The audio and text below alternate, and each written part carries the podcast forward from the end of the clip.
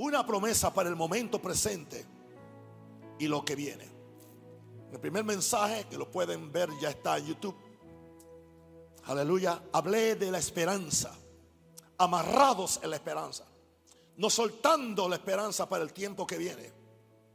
No sabemos lo que viene. Pero sí sabemos, sea que venga una cosa o venga otra, vamos a necesitar estar amarrados a Dios y a su esperanza. El segundo culto fue un culto profético, donde hablamos de cómo enfrentar este tiempo y el tiempo que viene. Y fue muy diferente al primero. Ahora, le voy a hablar de una promesa, de una garantía que yo y tú necesitas para este momento presente y lo que viene. Nunca hemos tratado de minimizar los retos y los desafíos y las contradicciones que nos hemos tenido que encontrar. Yo nunca había tenido un año como este. Y he vivido 75. Pero este año fue diferente. Diferente. Pero su gracia ha sido suficiente. Su amor ha sido abundante. Su provisión ha sido a tiempo. Y Dios no va a dejar de ser Dios. Y Dios no va a dejar de amar. Y Dios no va a dejar de contestar a nuestra fe.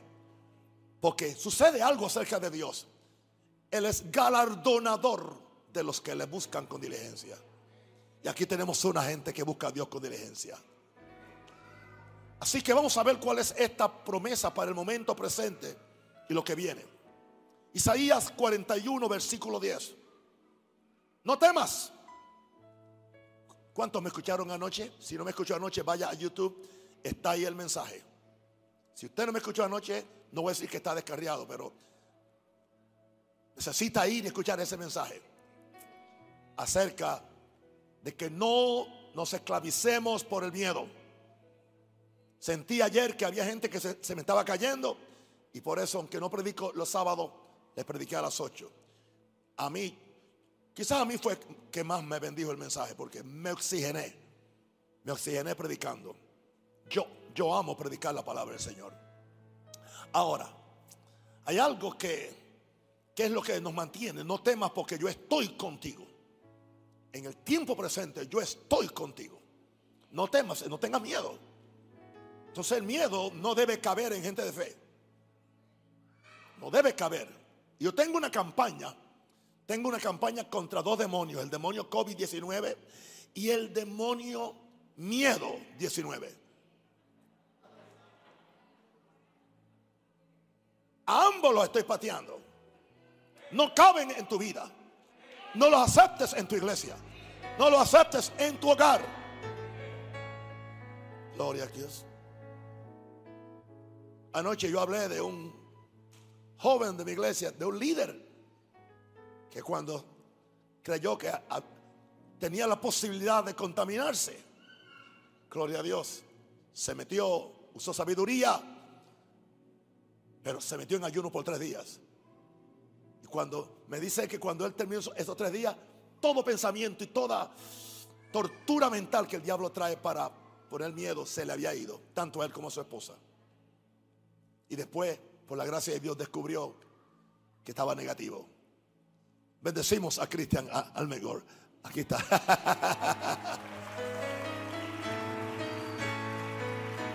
Me gocé mucho en verte, hijo. Mucho. No temas. No tengas miedo porque estoy contigo. No desmayes. No te flates. No te caigas. No te rajes. No te achicopales, ¿no? También a los mexicanos. No te achicopales, manito. Porque yo estoy contigo, dice Dios.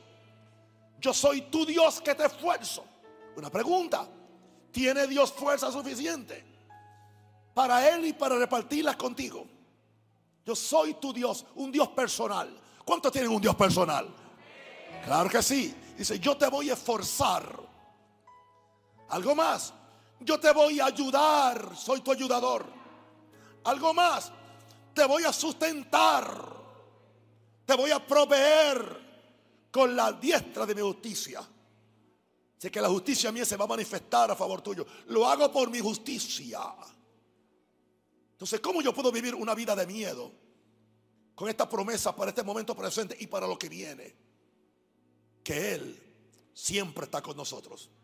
Ahora, voy a predicar ejemplos hoy, es lo que voy a predicar. Esta promesa es para alguien que está desesperado en una situación de necesidad y hambre. Estoy hablando de Jacob. En Génesis 26, verso 1 al 3. Después hubo hambre en la tierra. Además de la primera promesa que hubo en los días de Abraham. Y se fue Isaac, Abimelech, rey de los filisteos en Gerar. Y se le apareció Jehová. Y le dijo, no desciendas a Egipto. Habita la tierra que yo te diré. Estamos hablando de Isaac, perdón, no de Jacob. No desciendas a Egipto habite la tierra que te daré. Habita como forastero en esta tierra. Y estaré contigo. Y estaré contigo. Y te bendeciré. Usted tiene que practicar su estancia con usted. Practique su presencia. No olvide a Dios. No simplemente haga esto de domingo a domingo. Viva ahí. Si yo no hago esto, yo me descarrío. Con todo y, apostolado. Yo tengo que estar en su presencia que cuando yo llego donde Él, Él está conmigo. Y te bendeciré. No está conmigo simplemente para hacerme compañía, para bendecirme. Porque a ti y a tu descendencia daré todas estas tierras y confirmaré el juramento que hice Abraham, tu padre. Al igual que Isaac, aunque seamos hijos del pacto, nos vamos a encontrar en situaciones de necesidad y aún de escasez en diferentes ámbitos, el mejor de nosotros. No importa la fe que tengamos, no importa la consagración que nosotros practiquemos. Hay condiciones de la vida que pueden provocar necesidades, hambrunas o lo que sea. En eso se encontró este muchacho que era hijo del pacto, hijo de las promesas, ya que él era el hijo de la promesa Isaac. Él fue el milagro que Dios hizo en, en su padre Abraham y en su madre. Y aquí lo tenemos que hubo una gran hambre. Y entonces él se quería ir eh, a Egipto. Al igual que Isaac. Aunque seas hijo del pacto, te vas a encontrar en situaciones de necesidad y aún de escasez en diferentes ámbitos. Ahora, ¿cuál fue la tentación de Isaac? La tentación de Isaac era salir huyendo hacia Egipto, que es el sistema del mundo.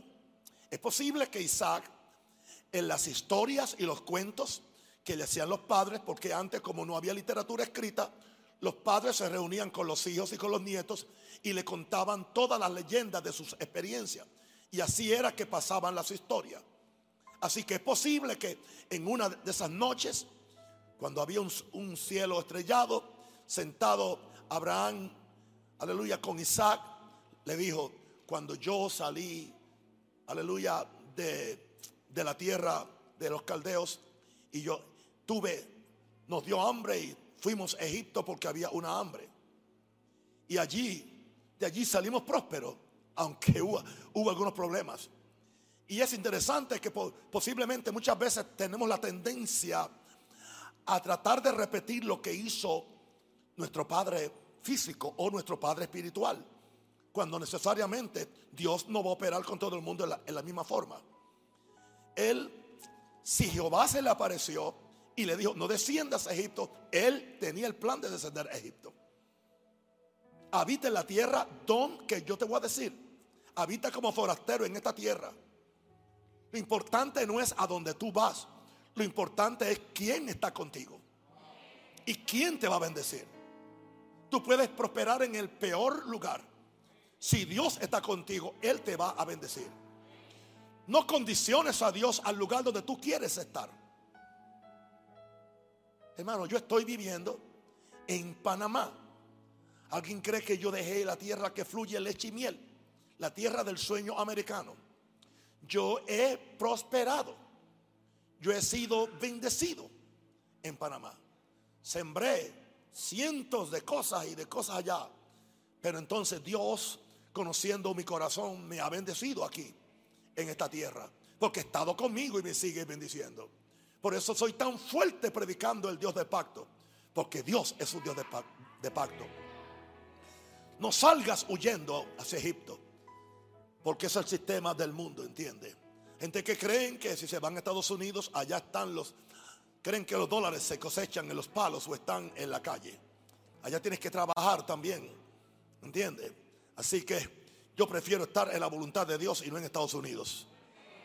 Y aunque amo mi país y naturalmente quisiera estar allá, pero espiritualmente no puedo estar allá porque Dios no me quiere allá. Dios me quiere aquí. Dios me quiere aquí.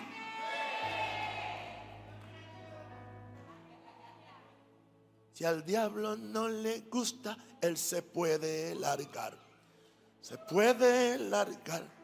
Se puede largar. Y si al diablo no le gusta, él se puede largar. Al fondo de la mar. Como que en el tercer culto me pongo gracioso algunas veces, ¿ok? Vamos a seguir unidos, ¿ok? Bien. Ahora, fíjense que la razón por la cual Dios te va a bendecir es por razón del pacto. Fíjense lo que le dice.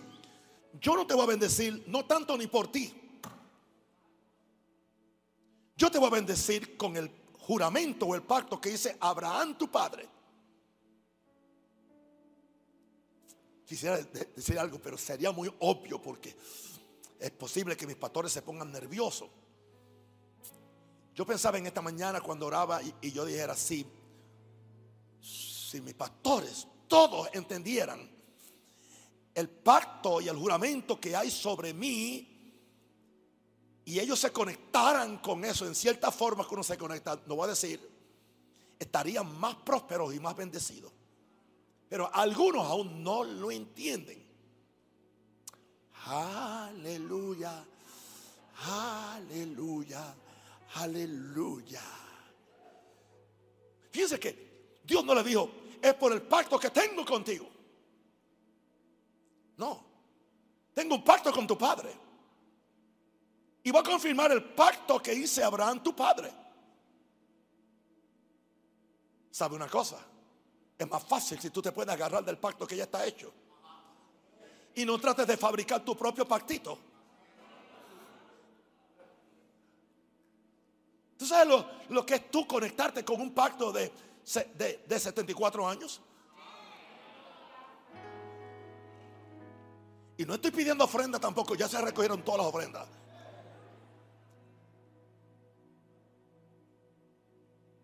confirmaré el juramento que hice Abraham, tu padre.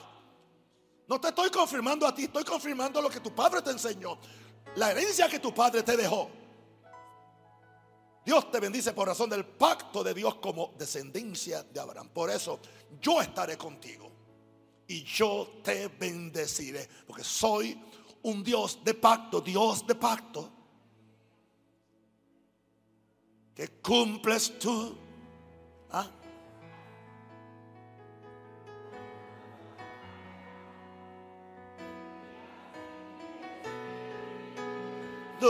Dios de pacto. Gracias. Gracias, Padre. Gracias, Padre. Gracias, Padre. Uf. Ahora. Está bien. vamos a, al punto 2. Estamos hablando de la promesa para el momento presente. Estoy contigo. El punto 2. Esta promesa se le hace a alguien que en una situación desesperada está huyendo. Ahora este está huyendo, buscando el cumplimiento de su destino profético, que ya su padre se lo había dado cuando lo bendijo. Ahora sí, que estoy hablando de Jacob, no de Isaac. En Génesis 28 él tuvo que salir corriendo porque había engañado a su hermano, pero claro, su hermano, como era un barrigón y lo que quería era comer, no le importó la primogenitura, se la vendió por un plato de, lentejas. Y Jacob, que era un buen judío negociante, no iba a perder esa, esa inversión. Y le compró, la, le, le vendió la primogenitura por un por un platillo de lentejas. Y como consecuencia el hermano lo quería matar. Pero el papá lo bendijo con la bendición del mayor, aunque él no era el mayor. Y después el papá ya no podía revertir la bendición. Porque para los judíos la bendición era algo muy importante. Y le dice en Génesis 28, 15, cuando tuvo ese, ese, ese enfrentamiento que el ángel se le apareció en una noche oscura, en una noche fría, en una noche de temor. Posiblemente por ahí a las 12 de la noche. El cielo se abre y él tiene una visión y ve un sueño y ve una escalera y ve ángeles que ascienden y descienden sobre él. Y el ángel empieza a hablarle y le habla a nombre de, de Jehová. En el verso 15 y le dice, y aquí yo estoy contigo. Yo sé que tu hermano te quiere matar. Yo sé que estás, estás, estás, estás corriendo, buscando a ver cómo se va a cumplir tu destino profético que tu padre te acaba de profetizar. No, yo voy a estar contigo para ayudarte. Yo te voy a guardar por donde quiera que fueres. Y volveré a traerte a esta tierra, aquí. Pero no te voy a traer, no te voy, no te voy a traer en la misma forma que te fuiste. Yo creo que si en alguna ocasión Dios decidiera o permitiera que yo regresara a mi tierra, yo no volvería ya en la misma forma que yo vine. Porque así no es que Dios opera. Y volveré a traerte a esta tierra porque no te dejaré. No te abandonaré. No me olvidaré de ti. Hasta que haya hecho contigo lo que te he dicho. Para mí eso vale millones de dólares. Porque no te dejaré. Hasta que haya hecho lo que te he dicho. Dios no es hombre para que mienta. Lo que Dios me dijo, Dios lo va a cumplir. Vashakamira Basaya. Dios dice, yo estoy contigo yo te guardaré. Yo sé la sentencia de muerte que tu hermano ha puesto sobre ti, pero yo soy suficiente para ser tu compañía. Te acabo de enseñar los ángeles, espíritus ministradores que te van a seguir por el resto de tu vida y te van a traer de regreso a esta tierra y se van a, a encargar de prosperarte aún en las situaciones más difíciles con las cuales te vas a encontrar. Y exactamente así llega a casa de Jacob. Llega Jacob a casa de Labán. Labán era hermano de su madre. Y donde él lo puso de, de trabajador, de pastor de ovejas. Se enamoró de las hijas. Le hizo una trampa. Le dio la que no era. Y después el hombre se sintió burlado y, y tuvo que trabajar. Trabajó siete años por la primera. Y cuando él dijo, esta no fue, me dieron la visca en esta noche, la que tiene los ojos virados. Al otro día, él dice que no se dio cuenta y que esa noche, yo no lo creo, pero él dice que no se dio cuenta.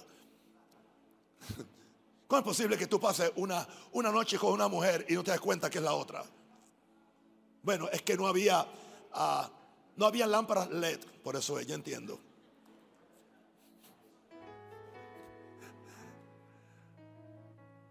Y ya sabemos que la bendición seguía a Jacob. Todo el ganado se multiplicaba. Se multiplicaba, como decimos por arte de magia, por usar la, expresión, milagrosamente. ¿Y qué sucede cuando el suegro vio que el lleno se estaba quedando con todo? Le hizo trampa. Y Dios se le apareció. Se le apareció en una, una noche y le dice, yo soy el Dios yo soy el Dios de Betel. Yo soy el Dios de Betel. Fíjense. ¿Dónde fue este encuentro? En Betel. Betel es casa de Dios. Diga casa de Dios. Y en Betel fue que Dios le dijo, estaré contigo, nunca te, nunca te voy a dejar. En Betel Dios le dijo, voy a cumplir lo que te he prometido. Y en Betel, como consecuencia, el muchacho hizo un voto, el voto del diezmo. Si tú me llevas, aleluya, y me, bendice, yo voy a dar el diezmo de todo lo que, lo que yo vendí, lo que yo reciba. Y exactamente, él cumplió eso porque el ángel de Dios se le aparece allá en casa de Labán y le dice, yo soy el Dios de Betel, ¿dónde me hiciste voto? En otras palabras, por causa del voto te he bendecido, por causa del voto te he prosperado. y te voy a bendecir. Sal ya, ya te puedes ir. Yo soy el Dios de Betel, donde tú ungiste la piedra, donde me hiciste un voto. Levántate ahora, sal de esta tierra y vuélvete a la tierra de tu nacimiento. Exactamente lo que el ángel le había dicho 20 años atrás o más. Ese Dios. Dios cumple su palabra. Dios cumple su palabra. Hermano, tenemos que quitar la incredulidad de nuestra religión evangélica Porque lo que es es religión. No es que es religión. Evangelios conceptuales, evangelios románticos simplemente, pero no hay una creencia absoluta, hermano. Yo tengo un problema. Yo le creo a Dios. Dios no me puede mentir. Si Dios me mintiera, dejaría de ser Dios. ¿Cómo tú vas a creer en alguien que tú, o sea, que tú crees que miente? O que algunas veces cumple y otras veces no. Wow. Ahora, habrá momentos que tendrás que huir con la gran incertidumbre si Dios va a cumplir en ti lo que te prometió. Oh hermano, yo no venía huyendo, pero yo decía, ¿será posible que Dios cumpla lo que Él me prometió? Ha sido fiel octavo año, ha sido fiel. Desde el primer tiempo ha sido fiel. Han ido y han venido. Y Dios ha traído la gente. Y Dios ha traído la gente. Y la gente han dado sus diezmos, sus ofrendas. Hay gente que Dios siempre simplemente los trajo para que dieran y, y después se fueran. Pero así es Dios. Dios promete estar contigo. Cuando no tienes un centavo en el bolsillo y que no te va a dejar hasta cumplir en ti todo lo que ha prometido. Quiero que tú entiendas esto. El cumplimiento de Dios a la promesa no está condicionado a lo que tú tienes en el bolsillo o lo que tienes en el banco. Está condicionado al voto que Dios ha hecho contigo y a la promesa que Dios ha hecho contigo. No te dejaré, no te desampararé. Voy a cumplir mi palabra. Te voy a bendecir, te voy a prosperar. Por eso me puedo parar en oración. Gracias, Señor, por esa catedral para 50 mil, para 5 mil personas. Gracias, Señor, por esa en iglesia. Gracias, Señor, por lo, que, por lo que vas a hacer. Wow. Dios promete estar contigo cuando tienes que dejar el lugar donde había sido prosperado. Jacob había sido prosperado en casa de Labán. Ahora tienes que salir sin saber lo que te espera. 38 años de, ministerio bendecido, prosperado, edificando un ministerio internacional desde Chicago.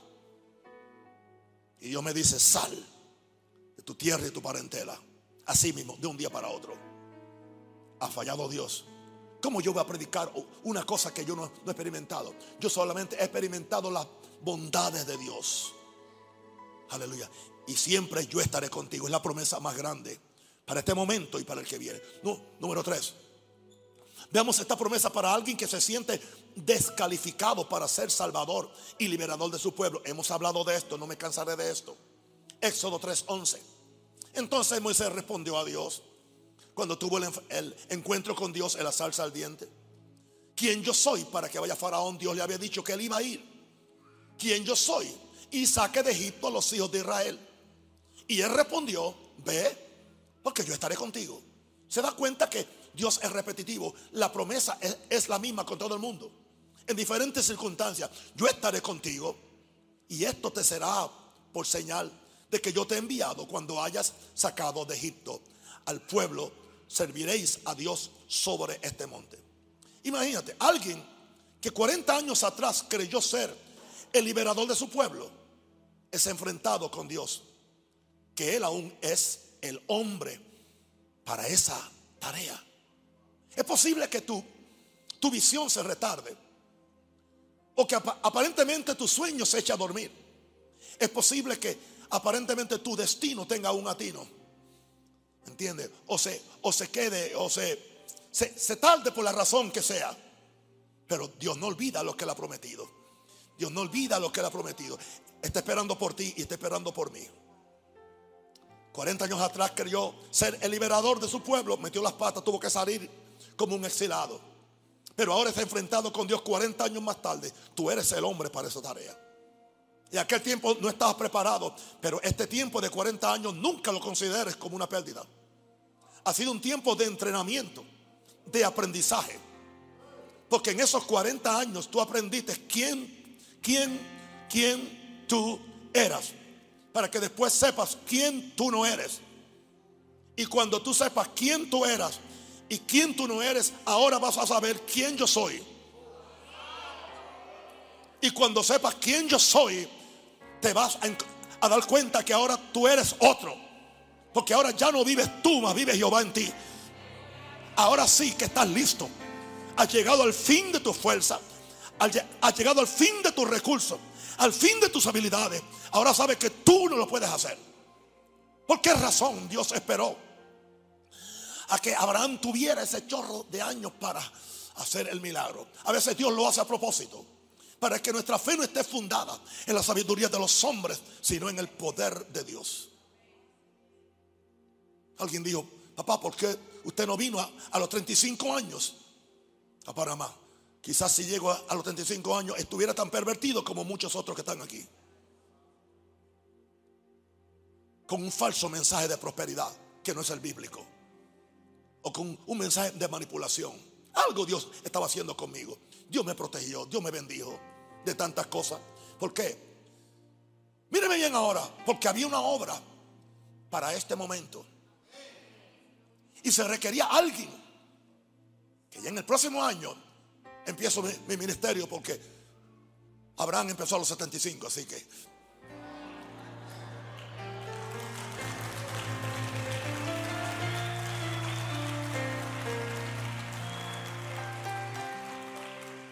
Quiero decirle algo, nunca se lo he dicho a ustedes. Mi, papá no me puso un segundo nombre, pero yo me puse un segundo nombre hace algunos años, Naún Abraham. Y yo lo uso en documentos y todos, aunque no es legal aún, ¿entiendes? Pero para mí es legal, porque soy padre de una multitud.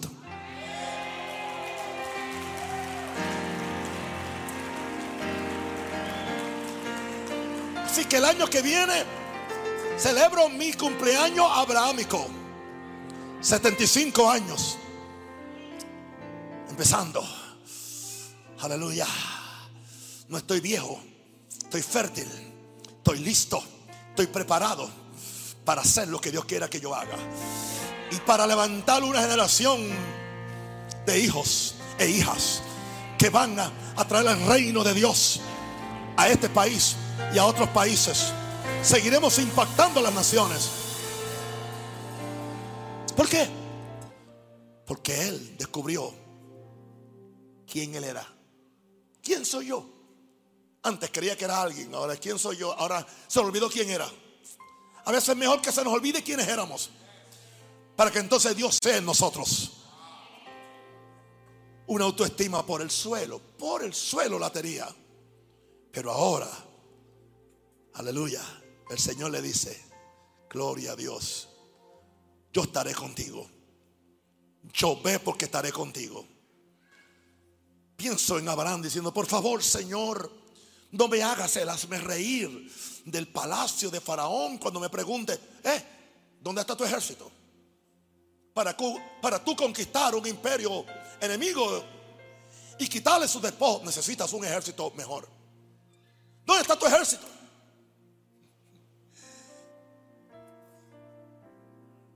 Y él fue.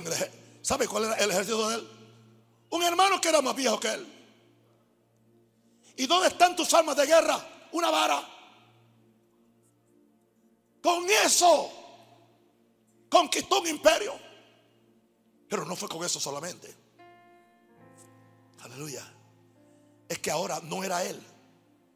Ahora era Dios en él. Yo tengo un mensaje que yo prediqué y que lo oigo Muchas veces que camino mis dos millas o mi una milla, escucho ese mensaje. Poseídos por el gran yo soy, lo prediqué aquí en el mes de, al principio del mes de marzo. Poderoso. Para mí eso le pido al Señor, poséeme, poséeme. Ya yo no soy, yo soy en ti. Y le dice Dios, tú serás Dios para Faraón.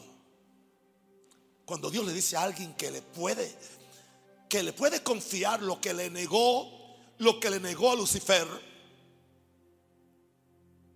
Escúchame, Dios está en serio. Dios ha llegado a confiar en ese hombre, que ese hombre no va a usar el nombre de Jehová en vano, que él le va a dar toda la gloria y la alabanza a Dios. Y eso fue lo que él hizo.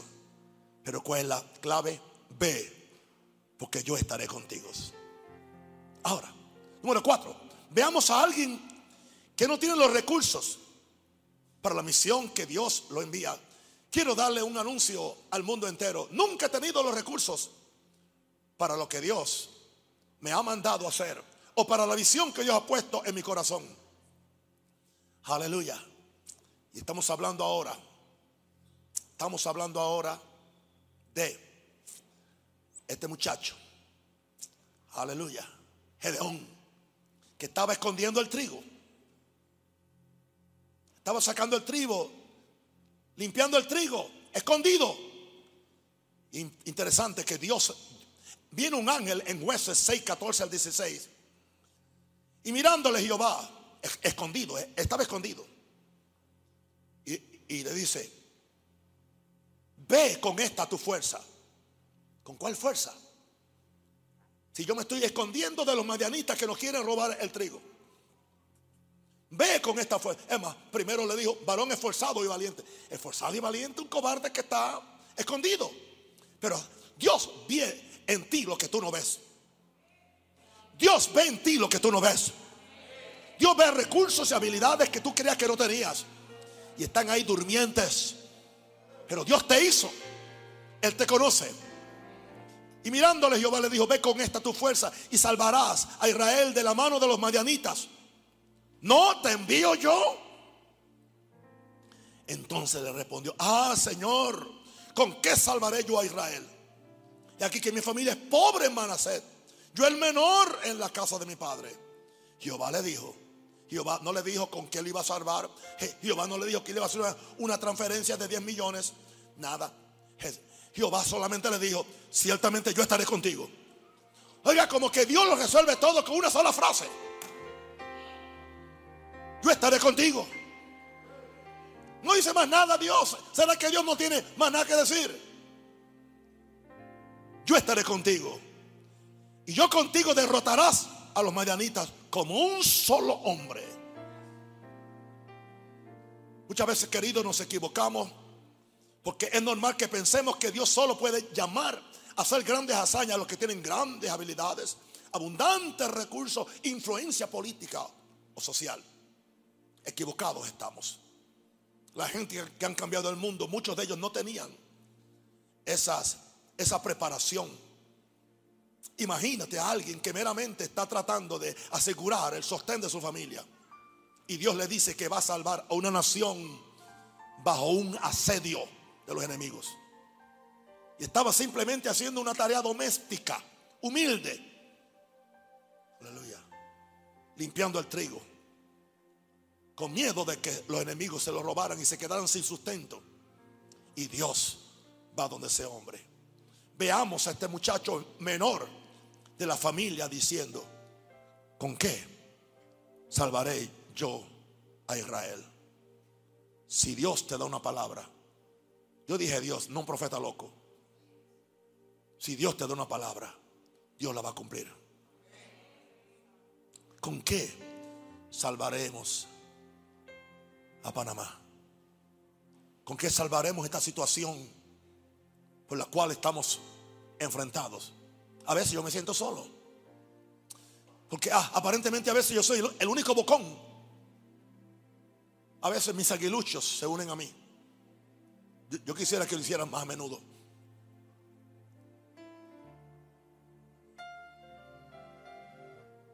¿Con qué yo salvaré a Israel? ¿Con qué edificaré esta iglesia? ¿Con qué aparecerá esa propiedad que queremos para Colón? ¿Con qué? Para el oeste para el este. Dios nos va a bendecir. ¿Sabe lo único que yo oigo? Aún estaré contigo. Joel, estaré contigo. Cristian, estaré contigo. Luis, estaré contigo.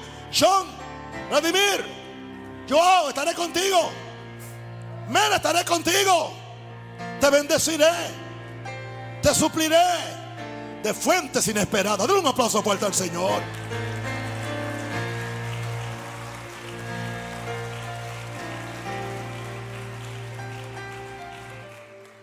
Esta es la promesa de Dios para nosotros, para el momento que estamos viviendo y para el que viene que no sabemos cómo va a ser.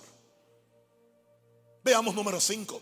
Esta promesa se le da a alguien que tiene que sustituir un gigante espiritual y se siente muy pequeño, muy insignificante para hacerlo. ¿Por qué? Dios no lo había llamado a él en primer lugar. En, en primer lugar. Dios él estaba simplemente andando detrás de su padre, aprendiendo de su padre, pero él no tenía ni deseos de hacer lo que su padre estaba haciendo. Especialmente el que está cerca de un hombre de Dios y es testigo de todos los sufrimientos que tiene y de los retos, no quiere seguir los pasos de ese hombre. Está dispuesto a ayudar, es más, está dispuesto a dar todo el dinero, pero que él no tenga que hacerlo.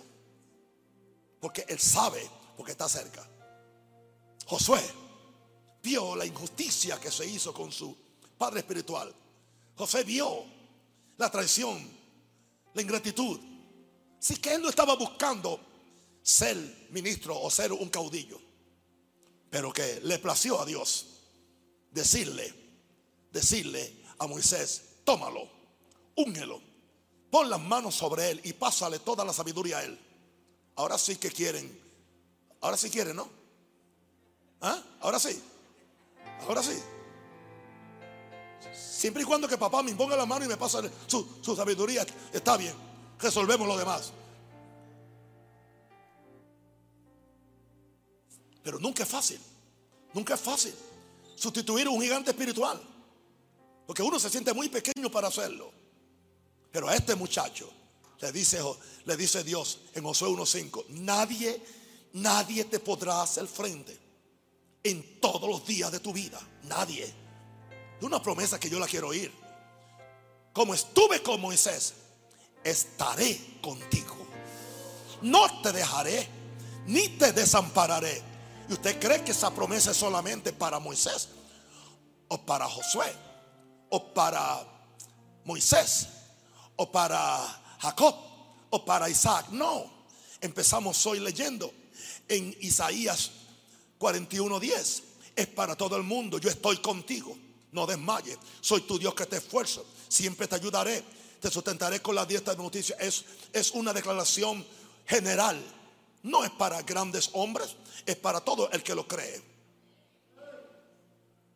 Ahora, qué bueno el Señor. En el verso 9 le dice, mira que te mando que te esfuerces y seas valiente. No temas ni desmayes por segunda vez. Jehová tu Dios estará contigo por donde quiera que vayas. Yo no quisiera encontrarme en los zapatos de Josué, de tratar de ser el sustituto de Wesley, de Smith Wigglesworth, de Ora Roberts. Señores, Josué había sido testigo de todas las grandes hazañas de su padre espiritual y también de su sufrimiento.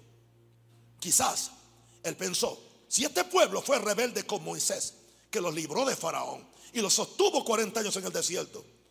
¿Qué podré yo hacer para entrarlos a la tierra prometida? Quiero decirte algo. La gente mejor capacitada para hacer grandes cosas para Dios es los que no están capacitados. Yo nunca. ¿Sabe una cosa que aún no me siento capacitado? Míreme bien, no estoy mintiendo, tampoco estoy tratando de manipular sus sentimientos. Yo nunca me siento capacitado aún para predicar. Tengo una lucha de oración y de búsqueda para yo poder ser el instrumento de Dios.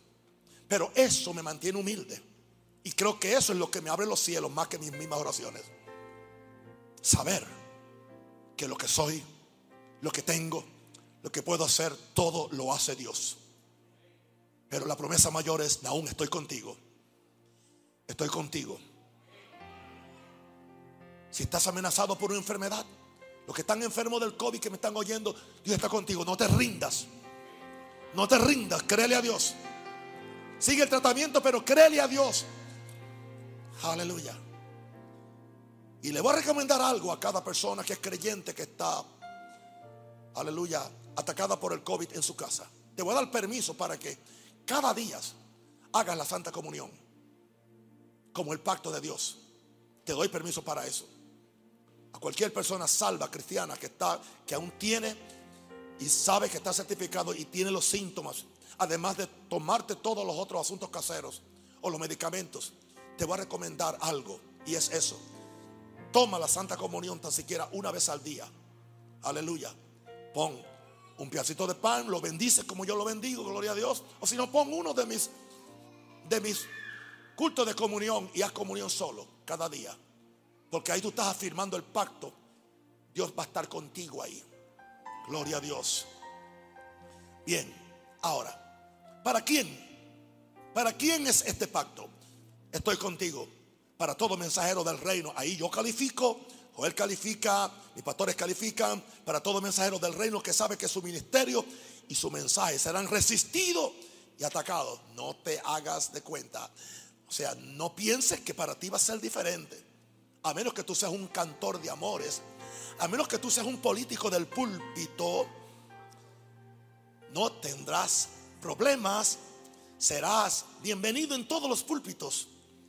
Pero si tú dices lo que Dios está diciendo, y desgraciadamente hay un sinnúmero de gente que no quiere oír lo que el Espíritu le está diciendo a la iglesia. Pero mire cómo sufrió Jeremías, porque era el único que estaba diciendo la verdad. Gloria a Dios. Jeremías 1, 17 al 19. Tú pues, ciñe tus lomos, eso es, amarra tu correa, aguanta tu espalda de pina dorsal, levántate y hábleles todo cuanto te mande. No temas delante de ellos, porque no, por, para que no te haga quebrantar delante de ellos. Porque aquí que yo te he puesto en este día como ciudad fortificada, como columna, como columna de, hierro y como muro de bronce contra toda esta tierra, contra los reyes de Judá, tus príncipes, sus sacerdotes y el pueblo de la tierra y pelearán contra ti, pero no te vencerán. Van a pelear contra ti. Porque yo estoy contigo, dice Jehová, para librarte. Otra vez, es una sola promesa. Estoy contigo para librarte, dice Jehová a Jeremías. Vamos a ver que le dice muchos miles años más tarde al apóstol Pablo en Hechos 18, 9 al 11. Entonces el Señor Jesús dijo a Pablo en visión, en una noche, no temas, sino habla y no calles, porque yo estoy contigo, aleluya. Y ninguno pondrá sobre ti la mano para hacerte mal. Wow. Porque yo tengo mucho pueblo en esta ciudad. Se detuvo allí un año y seis meses. Claro que se quedó un año y seis meses Jesús le prometió que iba a estar con él y que nadie lo podía tocar. Enseñándole la palabra de, Dios. Escúchame querido hombre de Dios. Esto es para predicadores ahora. Todo hombre con un verdadero llamado de Dios será conflictivo en la ejecución de su ministerio por el carácter y contenido de su mensaje. Especialmente si es confrontador. Es evidente que siempre habrá gente que van a cuestionar las motivaciones de nuestro ministerio y tratarán de desvirtuar la palabra que uno predica. Nunca pienses que no van a pelear contra ti, pero hay una seguridad del cielo. Yo estoy contigo. Yo estoy contigo. Nadie te podrá hacer frente. Nadie podrá pondrá la mano sobre ti. Es más, voy a abrir una puerta que nadie la puede cerrar y voy a cerrar puertas que nadie las podrá. Porque esta agencia es mía. Esta corporación es mía. Esta empresa es mía. Y ustedes son, son mis gerentes empresarios. Y los hago responsables. Y yo nunca los voy a dejar. Dios nunca nos va a dejar, hermano. Habrá victoria. Habrán luchas. Habrán lágrimas. Habrán tantas cosas. Pero Dios dice, estoy contigo. Estoy contigo. Nunca te dejará. Aleluya. Y termino ahora con el número 7. Esta promesa es para todo aquel que es hijo de Dios la promesa sostenedora en todas las circunstancias en las cuales nos encontramos. Yo nunca he predicado un evangelio sin circunstancias. Nunca he predicado un evangelio sin sufrimiento. Nunca he predicado un evangelio donde Satanás no se levanta en contra tuya. Pero siempre he predicado la salida. Isaías 43, 1 al 2 y termino. Ahora dice Jehová, creador tuyo, oh Jacob, y formador tuyo, oh Israel. No temas, porque yo te redimí. Te puse nombre, otra vez, no tengas miedo, ¿eh? Te puse nombre, mío eres tú. Cuando pases por las aguas, yo estaré contigo. Y si por los ríos, no te negarán. Cuando pases por el fuego, no te quemarás, ni la llama arderá en ti. Ahora, querido hermano, querido amigo, tu creador y formador te trae una gloriosa y maravillosa promesa. Saca el temor de tu vida, saca el miedo de tu vida porque te va a matar. Porque Él dice, te redimí con grandes propósitos eternos. Y tú no debes frustrar esos propósitos aceptando el miedo en tu vida. Dios te está hablando. Tú eres tan mío que yo mismo te puse nombre. Antes de que tú nacieras te puso nombre. No te voy a librar del río. No te voy a librar de la llama. Como estoy contigo, las aguas no te anegarán, pero pasarás por ella. No te voy a librar del fuego. Vas a pasar por él, pero no te quemará. Y la llama perderá el poder para arder en ti. Solamente porque yo estaré contigo. Él estará contigo. Por alguna razón Dios dejó este mensaje porque es el último mensaje que voy a predicar en Panamá en este año. Presencial. Este mensaje es consecuencial, tiene una consecuencia. Nos prepara para lo que para donde estamos y para lo que viene. Lloro al Señor que se desaparezca esta este demonio del COVID-19. Lloro al Señor que esa vacuna funcione para aquellos que no creen. Funcione, funcione. Y que esto se vaya. Pero ¿qué sucede si no? ¿Y qué sucede si viene algo peor? Tenemos que agarrarnos de Dios. No estoy, no estoy metiendo miedo tampoco. Yo no quiero que siga. Yo no consigo nada. Yo no pruebo nada. Yo quiero que se vaya. Yo quiero que volvamos otra vez a la normalidad de que este lugar esté completamente lleno y, no tengamos que hacer tantos procedimientos para poder darle un culto. Yo quiero verlos a ustedes que puedan gritar y se, y se quiten ese bozal. Pero, pero, ¿y qué si no? Yo estaré contigo. Yo estaré contigo. Yo estaré contigo. Una pregunta, una pregunta, una pregunta. ¿Cuántos en los últimos ocho meses, algunos no tuvieron problemas alimenticios que no había comida? Pero siempre Dios trajo, siempre Dios trajo un ángel o, trajo un ángel o un servidor de Maranata, gloria a Dios.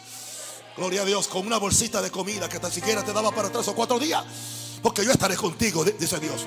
Naún, yo estaré contigo. Minerva, yo estaré contigo. Hijo de Dios, yo estaré contigo. Aleluya. No te voy a librar del río, pero estaré contigo.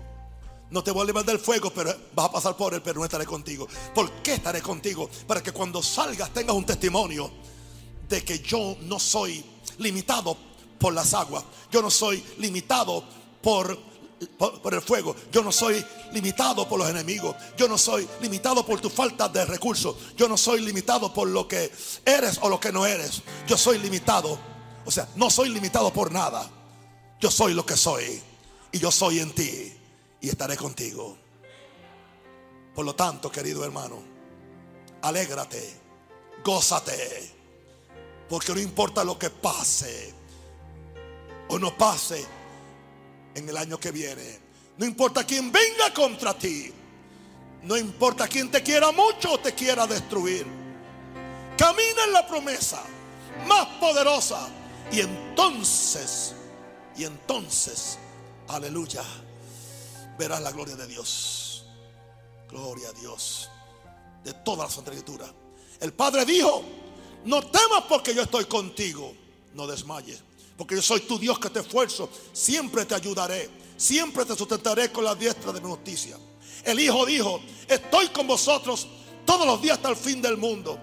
Y el Espíritu Santo te asegura, fui enviado para estar contigo para siempre. Aleluya. Toda la deidad, Padre, Hijo y Espíritu Santo están a favor tuyo.